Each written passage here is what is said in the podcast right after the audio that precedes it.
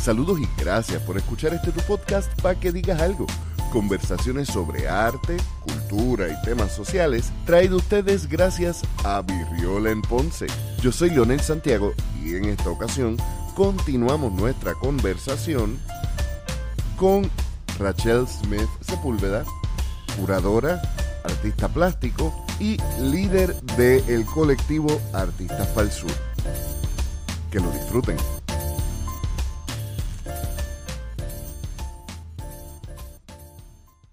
Tenemos personas que se han ido desde... Yo tengo unos vecinos, yo me fui a vivir hace poquito para la montaña. Tengo unos vecinos, unos, ve- unos, unos personas mayores, unos viejitos. no quería decirlo, pero dije. Y yo estaba así, así hablando con ellos, qué sé yo, y ellos me dijeron, ah, no, es que nosotros nos fuimos cuando éramos bien jóvenes, bien jóvenes, y ahora pues nos enteramos de que este pueblo existía, nosotros no sabíamos que este pueblo existía. Son puertorriqueños, pero no sabían que ese pueblo existía. Se fueron a vivir a ese pueblo y dijeron, ay, nos gusta mucho, pero no conocemos nada, no sabemos nada. Llevan ya como tres años viviendo en Puerto Rico. Son puertorriqueños, pero llegaron aquí totalmente desconectados, pero sintieron un amor tan grande que no se quieren ir. ¿Qué será? ¿Qué fue lo que pasó? Entendieron que ese es su santuario. Nosotros somos una especie en extinción, mi gente. Sí es verdad que nos hemos propagado, pero la especie pura, la del puertorriqueño que ha pasado toda la vida aquí, la que está dispuesta a coger un machetazo y tener unos callitos bien buenos en las manos y coger el solcito que te hace sudar bien chévere. Hay gente todavía que anhela eso y lo ama. Y yo me incluyo ahí. Yo crecí ayudando a abuelito a limpiar patio, con el machete, con el sombrerito ahí, kin, kin, kin, can, can, can, haciendo cosas que yo no sabía que podía hacer. Porque somos, como tú mencionas, una raza fuerte. Pero esa raza está en extinción porque el puertorriqueño de aquí no es el mismo puertorriqueño de allá. Y nosotros tenemos una responsabilidad de preservar esa especie. Aquí hablando entre nosotros aquí. Es real. Y hablando de esos viajes, este, esos viajes, como estábamos mencionando, tú los has trabajado bajo la misma propuesta de rescate de, de áreas abandonadas y de comunidades en peligro, de bajos recursos, etcétera. ¿Qué influencias tú encontraste del arte en esos lugares que no hubieras visto? Porque vamos a empezar, vamos un poquito más atrás, porque... eh, Rewind, rewind. Sí, así son las conversaciones. Tú eres una persona de escasos recursos que te da con estudiar algo dentro de las ramas del arte, pero que te, te brinda unas oportunidades. Sin embargo, no son esas oportunidades de educación o ese título universitario lo que te hace salir del país y tener estos contactos. ¿Cómo es que tú llegas a tener esa, esas oportunidades? ¿Cómo empezó ese viaje? Pues mira, esa es una pregunta que va a ser bien buena porque es una información ahora para los artistas que están escuchando ahora mismo y todo aquel ¿verdad? que desea desarrollarse como, ¿verdad? convertirse en una herramienta anticolonial o, o, o antidesculturizadora. Lo primero que yo hice fue ¿verdad? ponerme a trabajar porque pues nadie me iba a dar lo que yo necesitaba, que era el dinero. El arte es caro, mi gente. Muralismo, eso es caro. Viajar a otro país, eso es carísimo. Tú tienes que trabajar. ¿Qué yo hacía? Yo me conseguí un trabajo. Yo tuve que salir de Puerto Rico, porque es así. Y me fui a Nantucket a trabajar un, buen tiempo. Y ahorré, ahorré dinero, pero lo ahorré para viajar. Y así fue que empecé. Ahora bien, tú tienes que ser listo. Tú vas a viajar y toda la cosa, pero tú no vas a ir a un hotel a quedarte. Tú no vas a, no vas a comprar uno de estos tickets planificados que dicen una semana, te montas en el tour bus y te van para aquí y para allá y esa es la que... No, no, no, tú tienes que mochilear. Tú te tienes que llevar tu mochila, tú tienes que, o sea, y obviamente no es que te vas a llevar pinturas en la mochila, hay muchas de esas cosas que no te van a dejar pasar en el aeropuerto. Tú te llevas tus libretitas, te llevas obviamente tu- tus buenas cámaras de fotografía, si, ¿verdad? Si, si ese es tu medio, te llevas este lo necesario. ¿Y qué tú haces? Tú te empiezas a quedar, por lo menos yo, lo que hice fue empezar a buscar en una página que se llama Workaway. Es una página, es una comunidad donde no es que está especialmente hecha para artistas, pero a mí me funcionó muchísimo. Workaway, eh, esto no es, no es sponsored by, para que sepan, Workaway, me- no tiene que dar las gracias. ¿no? tú encuentras, por ejemplo, una comunidad donde tú encuentras personas de diferentes lugares, a veces fincas, a veces este, construcciones, a veces este, son familias que necesitan un cuidador, este, diferentes cosas. Pues yo empecé a buscar en, proyectos de construcción y en, y en hostales, en proyectos pequeños que, que pudieran hacer arreglos conmigo para que yo interviniera en muralismo, que estuvieran buscando artistas. Y así fue que yo pude, ¿verdad? Este, tener techo gratis, muchas veces comida gratis, a cambio de arte, a cambio de intervenir sus espacios públicos o sus habitaciones. Había uno, un lugar en Bangkok, por ejemplo, que ellos necesitaban que pintaran unos cuartos, entonces ellos agarraron artistas de todas partes del mundo. Yo conocí un montón de gente de todos lados del mundo que se dedica a lo mismo, sorpresivamente, yo no sabía que eso se podía hacer. Y cada uno fue asignado una habitación dentro del hostal. Y cada uno hizo su propio arte. Pues yo pinté toda mi habitación, toda la habitación que me tocó, pues de, de cosas culturales de mismo Tailandia, de Bangkok, así subcultural. O sea, yo me dedicaba, obviamente, ahí, ahí es que tú empiezas a ver qué sistema tú puedes utilizar para crear herramientas antidesculturizadoras. Yo salía a la salía a los barrios, trataba de aprender dos o tres palabritas en tailandés, me trataba de comunicar en ellos en thai, comía la comida de, o sea, no, no es que te vas a ir a un restaurante, no, no, no, tienes que aprender la cultura y cómo viven ellos. Me levantaba a la hora que ellos se tenían que levantar para entonces ayudarlos a hacer cualquier cosa. Además de, qué sé yo, si me tocaba pintar, pues yo pintaba y eso, pero si ellos necesitaban ayuda, qué sé yo, este, acomodando las cosas de la cocina, o moviendo muebles, o acomodando otra cosa, o limpiando, lo que fuera, yo me hacía disponible. Yo quería ver cómo ellos actuaban y cómo ellos vivían de manera cotidiana y eso te enseña. Y tú vas por ahí con tu mochilita, pintando en diferentes partes del mundo, trabajando como quieras, porque siempre tenía que volver a seguir trabajando, ganar dinero, volver a hacer lo mismo. Y eso es un sistema que para mí como artista de bajos recursos funcionó, pero tienes que tener un, una disciplina, o sea, tienes que estar seguro de que eso es lo que tú quieres. Aquí no estamos hablando de sentarse a esperar a que lleguen las oportunidades aplicando, por ejemplo, a grants o a convocatorias, sino trabajando, porque el arte a la larga es trabajo. Y, hay mucha gente que, no lo ve. Me, me, está bien curioso que más artistas no lo hagan porque tiene mucho sentido hacerlo y no sabía de hecho que, era una oportunidad. No se nos educó. Nunca nadie nos dijo que podíamos hacer eso. Entonces, si partimos de la premisa de que nadie es profeta en su propia tierra, cuando la gente ve que tú nunca has pintado en otro lugar, pues dicen, ah, cuando tú llegas de yo no sé dónde y pintaste en yo no sé dónde, la gente dice, ay, espérate, cuando yo regreso, después de haber tenido esas experiencias pintando en diferentes lugares, y yo, regreso a Puerto Rico, ahí yo empiezo a aplicar, para porque yo tengo con qué, entre comillas, vaquearme porque parece ser que el talento del caribeño que nunca ha viajado nunca es suficiente. La capacidad narrativa de aquel artista que nunca ha viajado nunca es suficiente. Así que llega un artista que ha pintado en otros lugares y dicen, wow, increíble, claro que sí. Y yo, muy bien. Hace unos años atrás, te estoy hablando, oh, imagínate, cuando Santini era alcalde, como para el 2004-2005 había un grafitero que se tiró eh, una propuesta para que el municipio le ayudara para una competencia de, de graffiti en Alemania. Y el municipio le dijo que no iban a invertir en eso. Entonces, cuando él gana, que el municipio se entera, Santini trató de hacerle como que una bienvenida y... el síndrome de Coulson. Sí, el, eh, fíjate, yo creo que eso es un excelente nombre. sí, definitivamente. La cuestión fue que vino Sonic y a mí nunca se me olvidó. El tipo cogió, hizo una carta abierta que la pasaron por todos los periódicos en aquel momento. Donde, mira, yo no voy a aceptar que tú me vengas a mí a decir que. Un aplauso para Sonic. El chiste fue que Santini se encojonó tanto que eso fue lo que explotó. Eh, no sé si tú estarías en Puerto Rico o, o recordarías ese momento yo estaba viendo en el área metro que lo vi más de cerca. Eh, explotó en una ordenanza en contra de todo. Hombre arrogante, mano. La no, pero una cosa horrible. O sea, te estoy hablando de que paredes que lo que habían sido donadas con los permisos correctos por los dueños. Pues, como eran grafitis de Sony, murales de Sony, por encima con pintura azul. O sea, y con pintura azul del partido, para que se pudiera que. Y se perdieron un montón de, de graffiti que, o sea, yo todavía es la hora que me acuerdo y me duele. Este, eso está registrado eh, uno de los discos de 7-9, hay una canción que se llama Desde hace tiempo y fue por eso mismo, porque hay una, hay una cuestión de que si el gobierno no puede politizar la cultura, la destruye. Hay una, una política de la cultura no es para identidad, es para jalar las cuerdas emocionales de los votantes y más nada. Sí, sí. Por eso es admirable que, que todavía ¿verdad?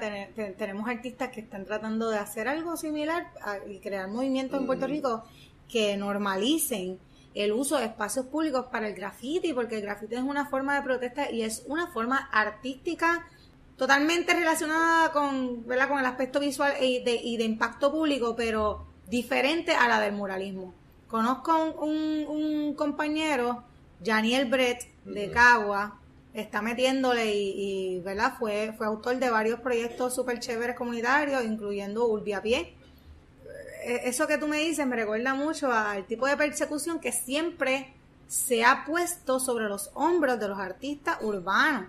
Y en vez de darle, por eso te digo, se nos bombardea a todos lados. Nuestra Yolita tiene boquetes en todos lados. Y lo vemos, lo vemos cuando, cuando entendemos que la arrogancia junto con poder y corrupción tiene tanta, tanta, tanta capacidad de destruir lo que con tanto esfuerzo una persona desde abajo construye. Y estamos hablando de nuestras comunidades, estamos hablando de, nuestros artistas que quieren salvar nuestra cultura, Estamos hablando de, de, de, de, de, lo que somos, de, nuestra, de, nosotros, de nuestra identidad. Y eh, me gusta que uses ese término del arte urbano, porque a nivel popular hay una equivocación bien grande, porque se habla, por ejemplo, de arte urbano, solamente se piensa en música, solamente se piensa en música urbana, y cuando se dice urbana, entre comillas, es que tiene su base en el rap o en el reggaetón. Exacto, entonces, por ejemplo, la literatura urbana simplemente lo que se supone es que toma como punto de partida la urbe. Importa poco la estética o la que siempre hay una estética influenciada por la urbe, porque yo que vivo en la montaña te puedo decir, no es lo mismo escribir del monte que escribir del cemento. Exacto. Pero, pero siempre se asume que el arte urbano tiene una estética voy a usar esta frase, una estética de caco. Eh, cuando en realidad no es así. Y me gusta porque pocas veces cuando se habla de arte urbano, pues entonces pensaría, ah, un graffiti mal hecho. Pero para empezar, un graffiti mal hecho y un graffiti excelentemente hecho no es lo mismo. Eh, yo recuerdo, por ejemplo... El bombing y tal no es lo mismo, señores, pero es una expresión y forma parte de lo que es, el movimiento y hay que respetarlo. Exacto, porque es que son movimientos subculturales, porque dentro de las artes se forman estas mismas subculturas también, que tienen sus reglas, que tienen sus formas de trabajar. Yo, por ejemplo, hace años atrás, no recuerdo, no sé si recuerdas que había un mural que habían hecho una colectiva feminista y unos grafiteros le pusieron lo, le hicieron como unos brasieres. Sí, sí, sí. Y entonces mucha gente se ofendió y yo puedo entender por qué. Esas muchachas creo que fueron las del colectivo Morivivi si no me equivoco. Sí. Y entonces mucha gente se ofendió y entonces yo decía, digo, mala mía porque yo lo estoy viendo desde afuera.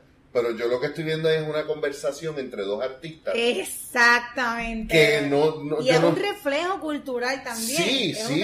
es una narrativa. Por eso, oye, las paredes como espacio público, y esto yo lo vi mucho en Chile también, para el tiempo de las protestas, que le quiero decir a Puerto Rico, el movimiento de Ricky Renuncia fue el cataclismo, ¿verdad? E-, esa, esa, el catalítico, gracias, cataclismo, ay madre, gracias, gracias. Ricky fue el cataclismo. Exacto, este fue el catalítico que propulsó los movimientos de, de ¿verdad? De otro, hacia otros países de expulsar a su gobierno con éxito.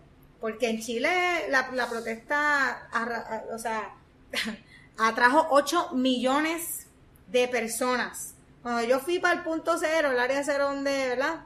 Obviamente no durante la protesta. Todo el área de la protesta que, cubre bastante del casco, del casco urbano de, Chile. De, ¿Dónde era eso? Santiago creo que era, no, mentira, mentira. Creo que era este Valparaíso. Y en Valparaíso había un reguero de graffiti por todos lados. Y eso, o sea, sí, eso fue una cosa bestial porque tú ves cómo la gente entendió como colectivo, como pueblo completamente, que el arte del, el, el arte del graffiti, que, las, que, que para eso es el graffiti, para impactar paredes públicas, convertirlas en la expresión directa del pueblo. Para mí, yo, yo nunca me había sentido más alegre de ver un lugar lleno de graffiti en todos lados, hasta edificios históricos. Nunca, nunca me había sentido tan feliz y tan satisfecha. Y a ti como, como estudiante de historia del arte, como, como curadora, que eso es algo que también tendríamos que hablarlo, no te, entonces no te preocupa el que cojan un, un edificio histórico. Los edificios nada. históricos son eso mismo, históricos. Y, Histórico. y pues representan historia, pues ahí tienes un poquito más de historia sobre el edificio Gracias. histórico. ¿Verdad? La cuestión es que nosotros como puertorriqueños tenemos que entender el poder que tenemos como pueblo y el y verdad la herramienta tan importante que es el graffiti cuando esos momentos llegan esos momentos de expresión espontánea en contra de la corrupción y con todo el coraje del mundo la mejor manera de expresarlo es así con el graffiti es el sentimiento del pueblo Y me dices que el graffiti es distinto al muralismo. es distinto A primera vista parecen ser similares, por lo menos primos, son primos porque tienen, usan el mismo medio principalmente, ¿no? usan, claro, usan la pintura sobre espacios públicos. Ambos están correlacionados porque realmente, ¿verdad? Estos, este movimiento en Latinoamérica se, se genera de Diego Rivera, ¿verdad? Esposo de, de Frida Kahlo. Le estoy quitando todo el, todo el crédito como artista y se lo estoy dando a Frida Kahlo, pero, pero, él fue una persona que utilizó espacios públicos utilizando las imágenes, unas imágenes, ¿verdad?, bien apasionantes para alzarle los ánimos al pueblo, para que se fueran en contra de las injusticias sociales. El pueblo, en el pueblo había gente que sabía leer, había gente que sabía escribir, como había un montón de gente que no sabía leer y no sabía escribir, pero todos sabían trabajar y todos sabían lo que era explotación laboral y todos sabían lo que eran los conflictos sociales que estaban viviendo. Cuando tú ves una imagen, un espacio público, de esa manera, que te apasiona, que tú dices, tenemos que levantarnos en contra de esta injusticia, ahí tú ves el verdadero poder que tiene el muralismo y cómo se introduce a Latinoamérica y al hemisferio occidental. Pero el graffiti, ¿verdad? Ya empieza a surgir a, más o menos como a late 70s, en principio de los 80, donde el mismo propósito es el que se aplicaba, un propósito de protesta. Y eso nos une, independientemente de que sea arte muralismo o arte urbano, ¿verdad? Graffiti. Los dos tienen un alto nivel de respeto, de sofisticación sociocultural, ¿verdad? Y de, y de potencia, de, de, de- de potencia de impacto hacia el pueblo, que son dos herramientas, las dos siguen siendo igual de importantes en concientizar un país y en crear un escudo en contra de la desculturización. Y entonces, el, Estas bolitas están...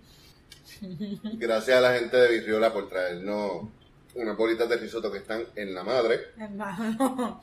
Eh, y es cierto lo que tú dices, o sea, yo conozco de más de la historia del graffiti que la historia del muralismo, porque pues fanático del hip hop es uno de los, de los cuatro elementos básicos, Sí.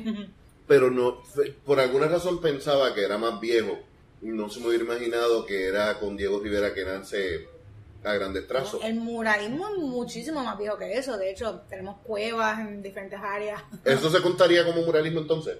El muralismo es impacto de espacios públicos. Esas cuevas las visitaban muchas personas.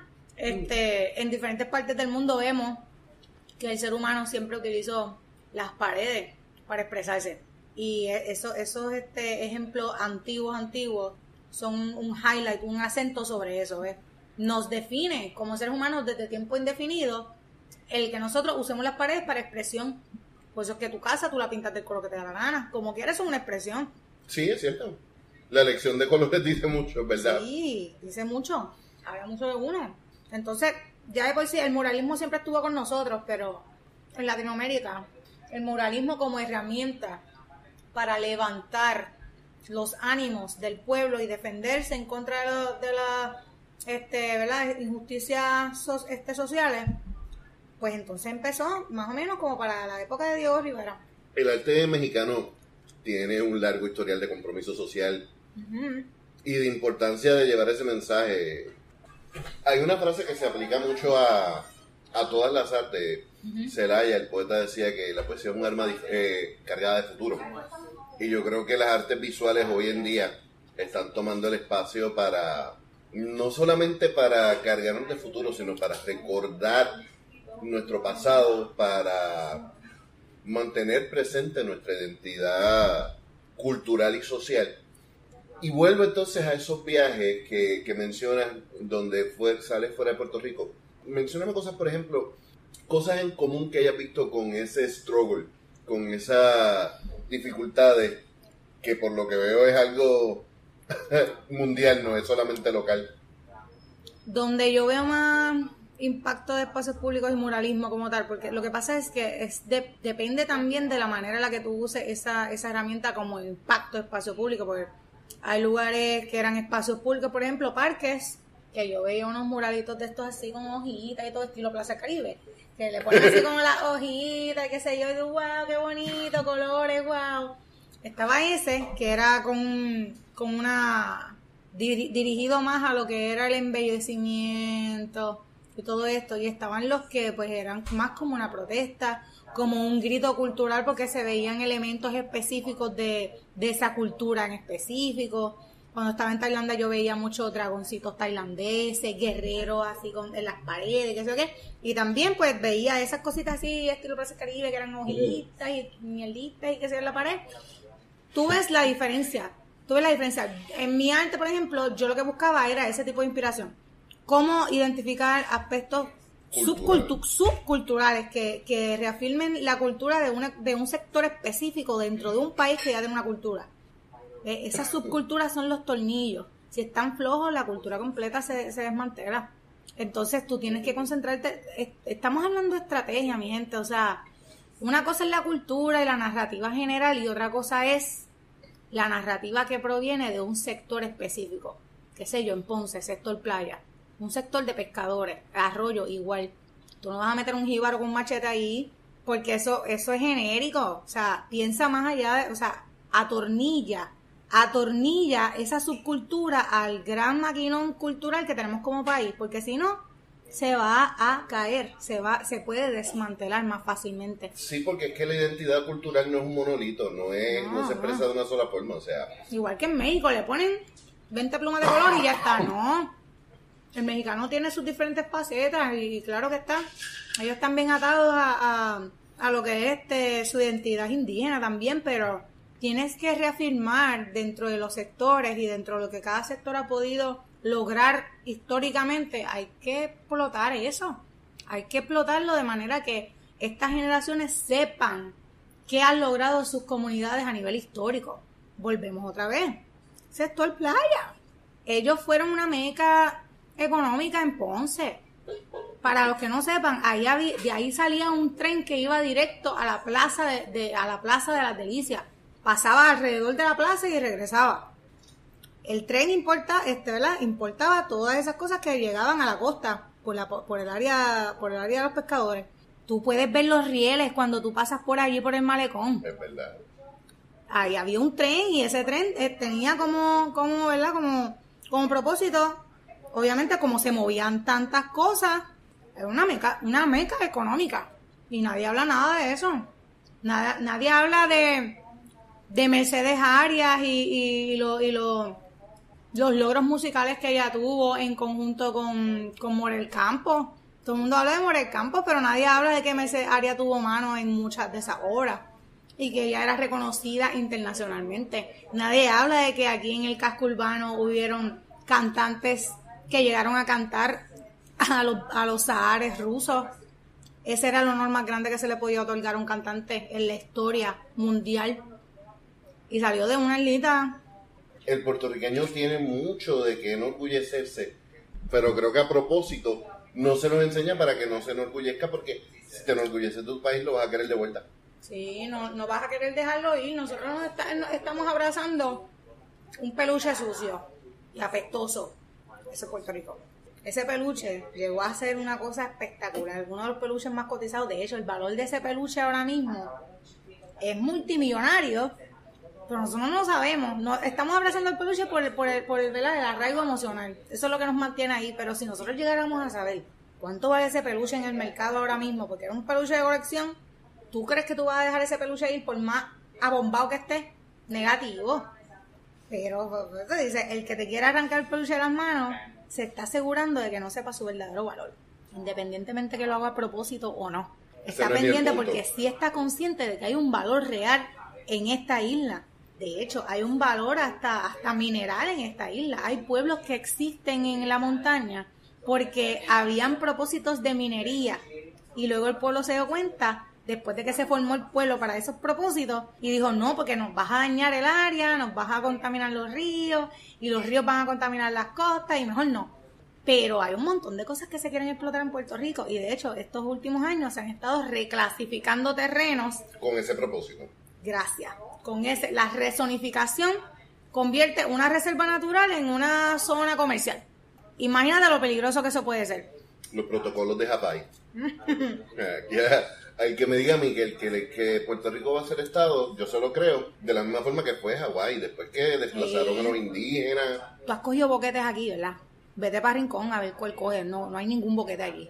Eso es lo que, esa es la idea de ellos de Puerto Rico. Sí, Como la- están allí, seriados, pues estamos bien, tenemos que vivir bien porque obviamente nosotros no somos Puerto Rico. Nosotros estamos acostumbrados a un estilo de vida increíble sin boquetes en las carreteras. Ahora, vete a cualquier otra área que no esté gentificada y vas a encontrarte los, los boquetes más chéveres de la vida, los que te mandan directo para el mecánico. Es más, los que te hacen gastar 130 pesos en grúa. Eso Vete. suena a una historia real y específica, ¿verdad? Sí. Eh, Hablo desde las tripas de mi alma.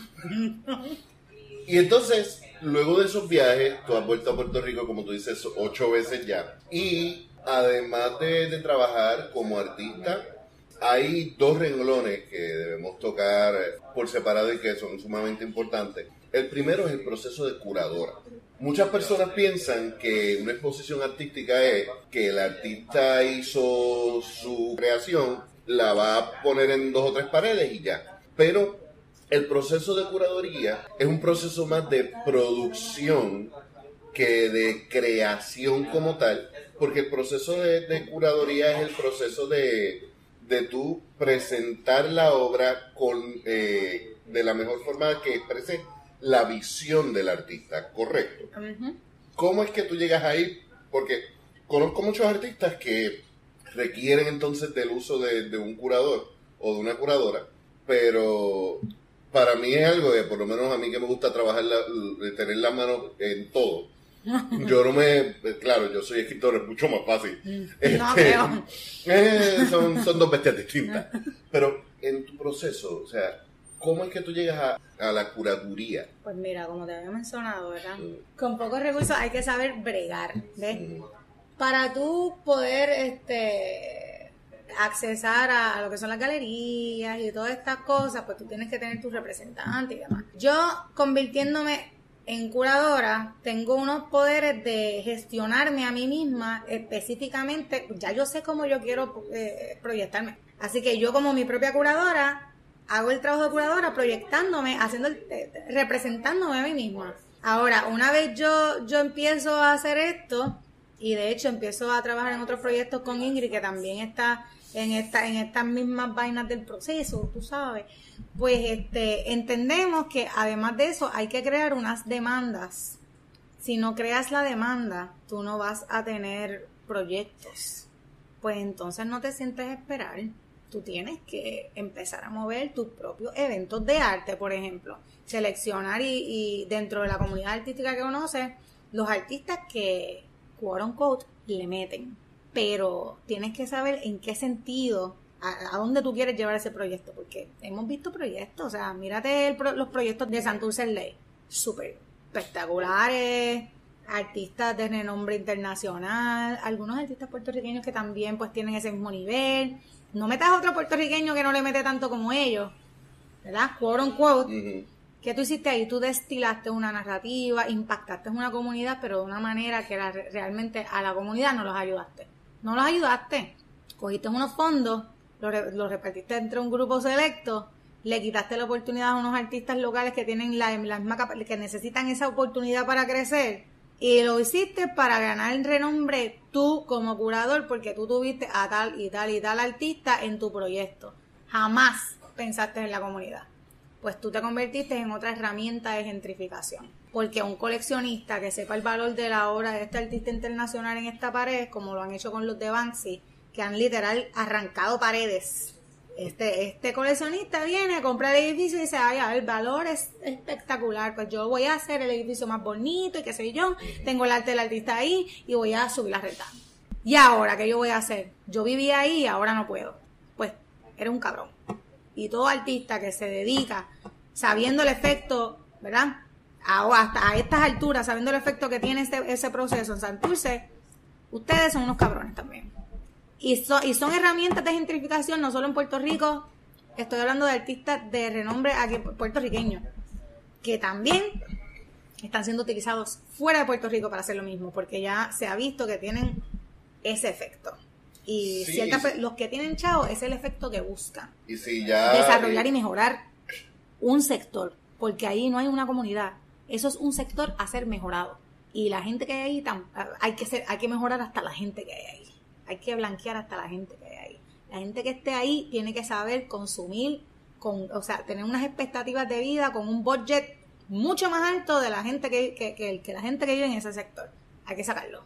Que ese es el problema de la gentrificación. Exactamente. Entonces, eh, volvemos ahí la diferencia entre un grupo de artistas que pueden ser extremadamente talentosos, pero que les falta ese compromiso con su sociedad y un detalle que, quería señalar, me mencionaste cuando, cuando hablas de tus viajes que te gusta tomar elementos de la subcultura local para usarlos en eso, en esas obras.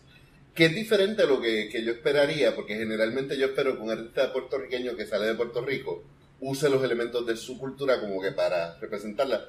Pero tu interés no es ese, tu interés no es representar la cultura puertorriqueña, es es ayudar a los que están abajo a salir de, ese... Yo estoy estudiando cuán efectivo puede ser mi método, gracias. Ay, estás bien buena también.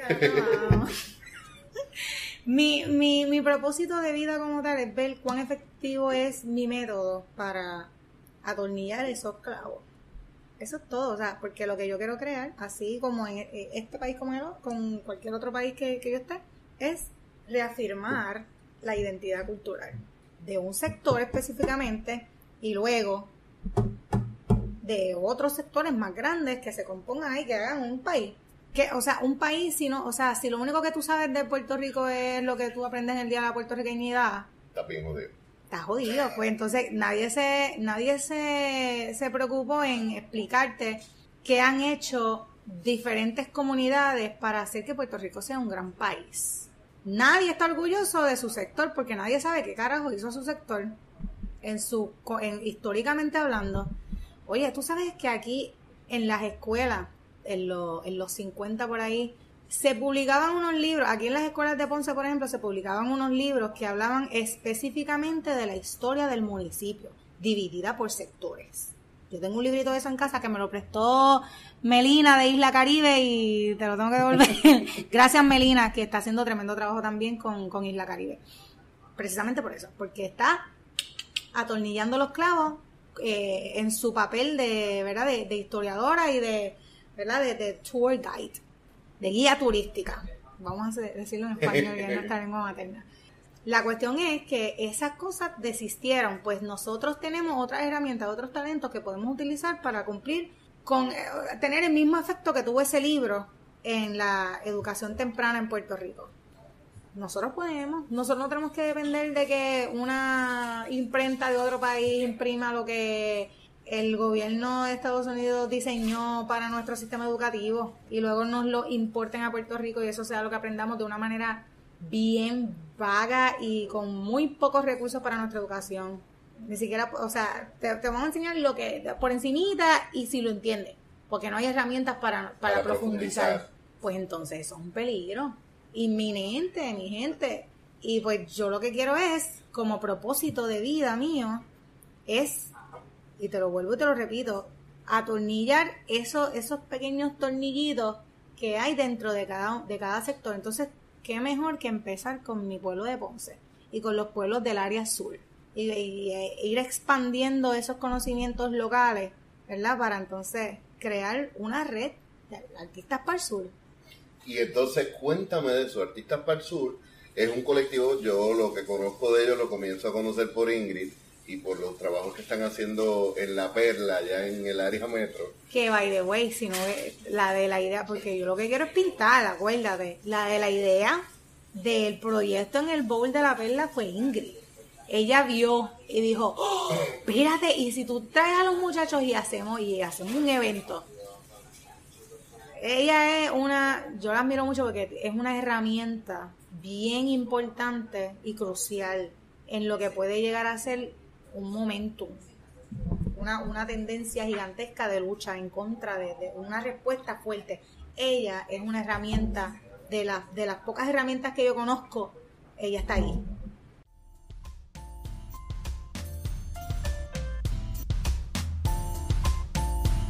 Y vamos a dejarlo hasta aquí el día de hoy. Como siempre, en las notas del episodio encontrarán las redes sociales de nuestra invitada, también el website que menciona eh, durante el episodio de hoy, Workaway, y obviamente nuestras redes sociales. Puedes encontrarnos y seguirnos en Facebook e Instagram como para que digas algo. Recuerda que también puedes visitar nuestra tienda, el 100% de nuestra ganancia van directo a artistas puertorriqueños, por lo cual comprar en nuestra tienda es invertir en nuestra cultura. Soy Leonel Santiago y nos escuchamos la semana que viene.